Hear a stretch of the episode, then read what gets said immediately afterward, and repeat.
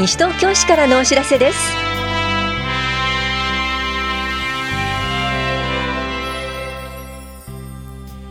明けましておめでとうございます。今日は休日診療を行っている当番の病院。成人式などについてお知らせします。インタビュールーム今日は丸山光一西東京市長に新春にあたり昨年の振り返りと今年の抱負や展望について伺っています。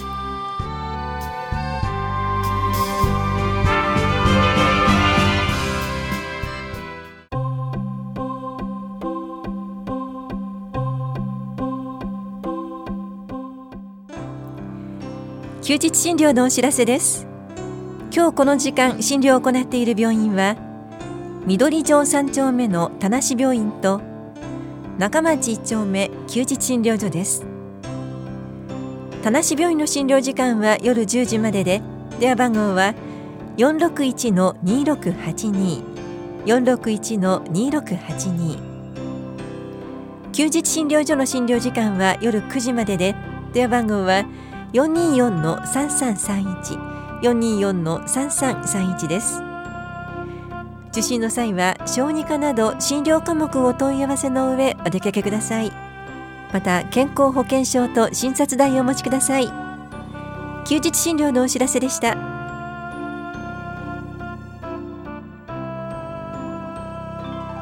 成人式のお知らせです。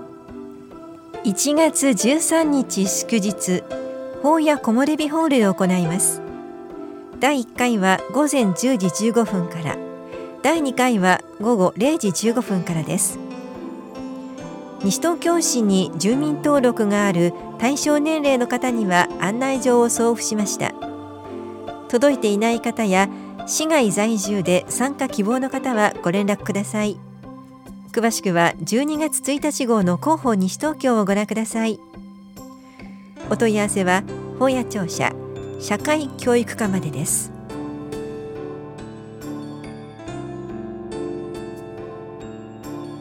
公園ボランティア募集のお知らせです。公園は市民みんなのものでありいつでも誰でも一定のルールに基づき自由に利用できる場所です。しかし一部の利用者のルール違反により他の利用者や近隣住民の迷惑になる場合があります。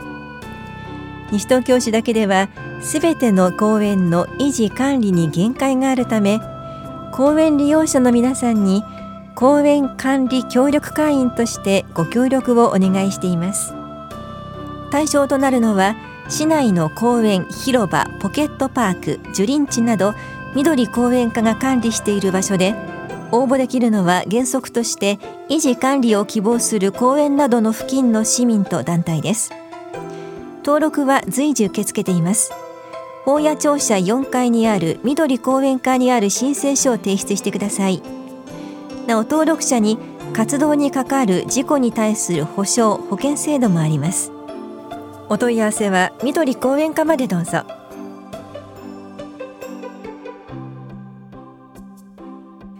二十歳の献血キャンペーンのお知らせです。新たに成人を迎える二十歳の若者を中心とした市民の皆さんにかけがえのない生命を守る血液の必要性を知ってもらうため西東京市献血推進協議会によるキャンペーンを実施します。1月3日金曜日午前9時半から11時半までと午後1時から4時まで東伏見小学校で献血を行いますので特に若い方々のご協力をお願いします。法や保健福祉総合センター健康課からのお知らせでした。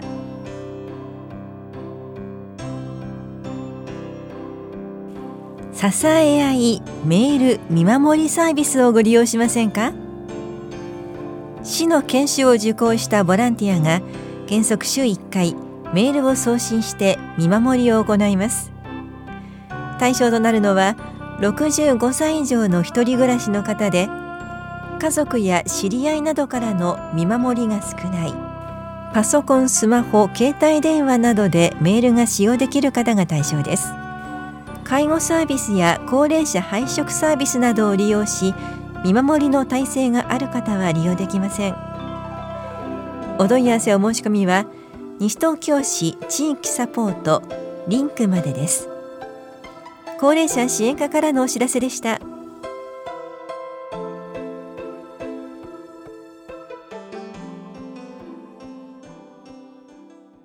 インタビュールーム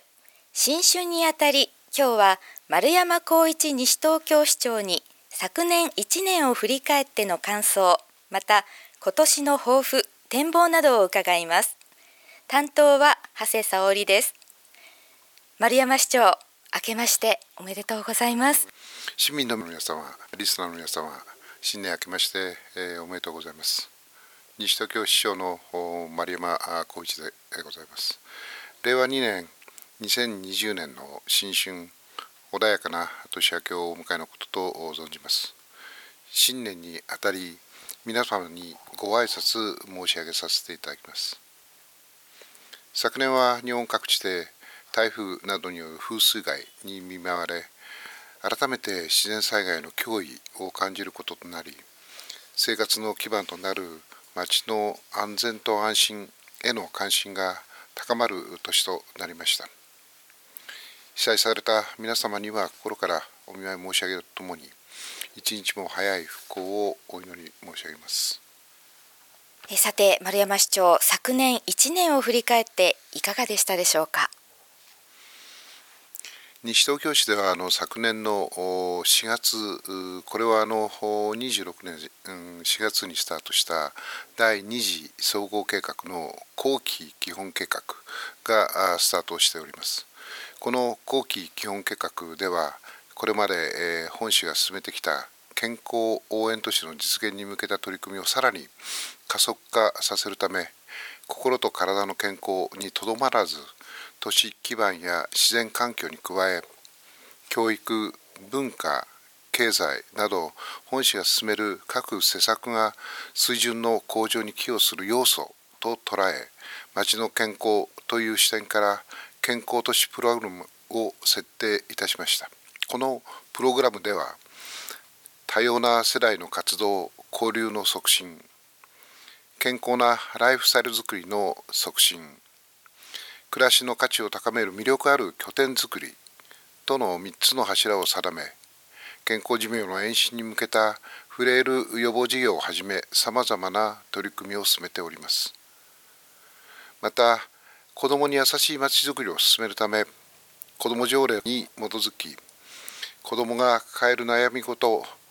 を安心して解決できる子ども相談室を開設いたしました。子ども相談室はホットルーム。そして子どもの権利擁護委員は CPT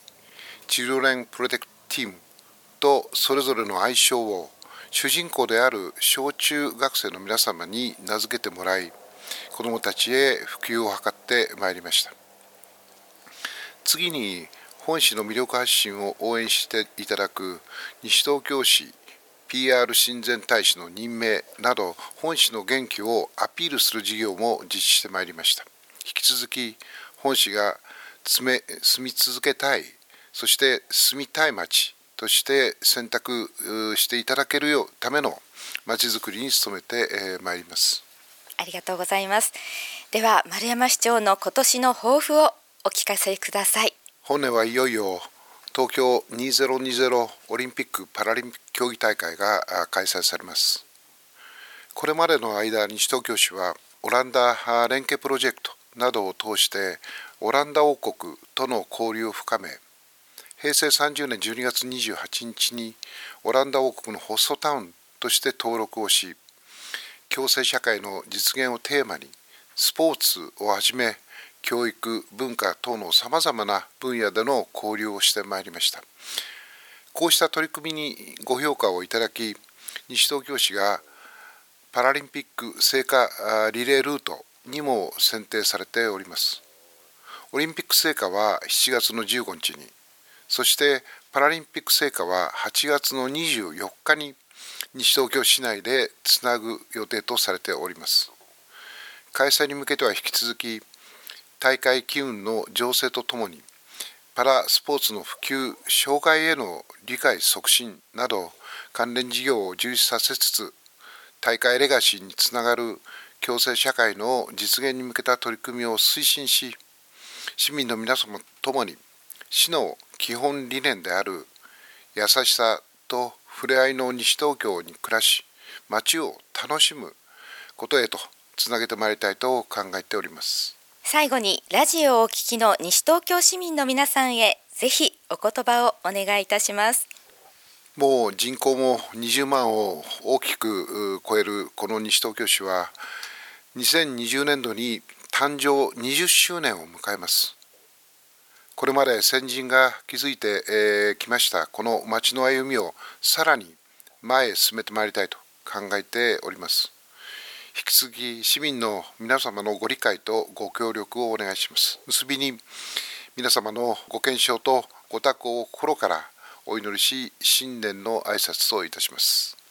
丸山市長ありがとうございました。インタビュールーム新春にあたり今日は丸山光一西東京市長に昨年1年を振り返っての感想また今年の抱負展望などを伺いました。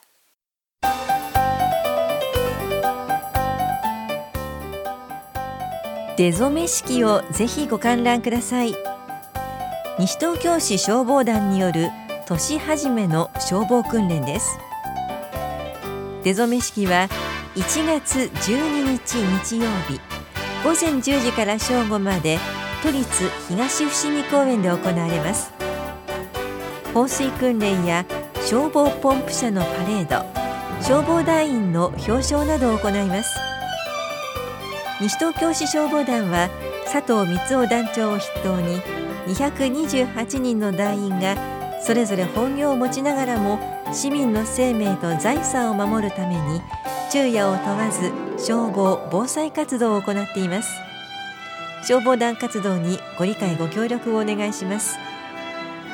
なお1月12日の当日は朝8時半に演習信号のサイレンを鳴らします。火災と間違えないようご注意ください。危機管理室からのお知らせでした。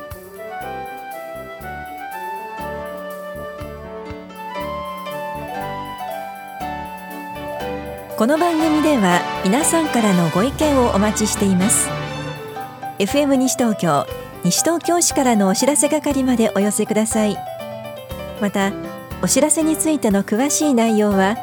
広報西東京や西東京市ウェブをご覧いただくか西東京市役所までお問い合わせください。電話番号は042-464-1311 042-464-1311番です。なお西東京市の一般業務は年末年始12月28日から1月5日までお休みとなります。この期間は住民票等自動交付機コンビニ交付も休止となります。市の施設はそれぞれ年末年始のお休み期間が異なります。詳しくは12月15日号の広報西東京などでご確認ください。なお花バスは三が日の間運行時刻を変更します。以上西東京市からのお知らせ亀井さゆりでした。